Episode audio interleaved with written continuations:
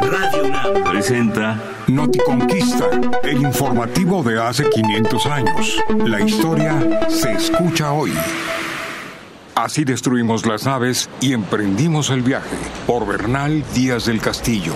Oye Juan, ¿no supiste lo que pasó con fulano de Mora?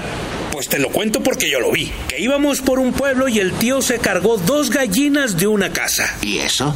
Pues vimos que unos indios de Zempoal hicieron lo mismo. Pero el capitán Hernán Cortés le puso una soga al cuello para ahorcarlo. Quería hacer escarmiento de todos nosotros y de los indios que nos acompañaban para no robar. Y si no fuera por Pedro de Alvarado que cortó la soga con su espada, hubiera muerto ahí por robar dos gallinas.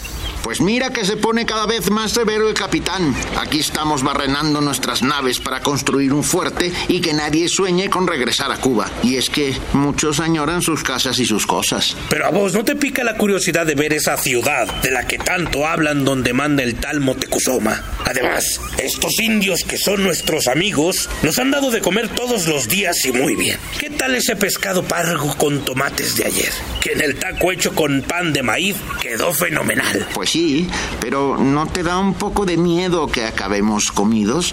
Ya ves cómo son fieros estos naturales. Ya deja de quejarte y serruchamos bien. Mira este madero. Tiene los nombres de Cristóbal de Medellín, Pedro de Sevilla. Hasta hay uno que suena a cristiano nuevo, un tal Yusef. ¿No serás tú? ¿Cómo crees? Yo soy cristiano viejo de Ciudad Rodrigo. Pues ya veremos si nuestro destino estará lleno de gloria y triunfos. O si el único recuerdo que quedara de nosotros serán estos nombres grabados en los maderos de nuestro fuerte.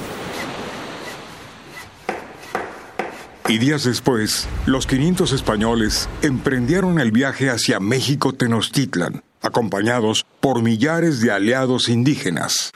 Visita la página noticonquista.unam.mx y sigue Noticonquista en las redes sociales. Radio UNAM, experiencia sonora.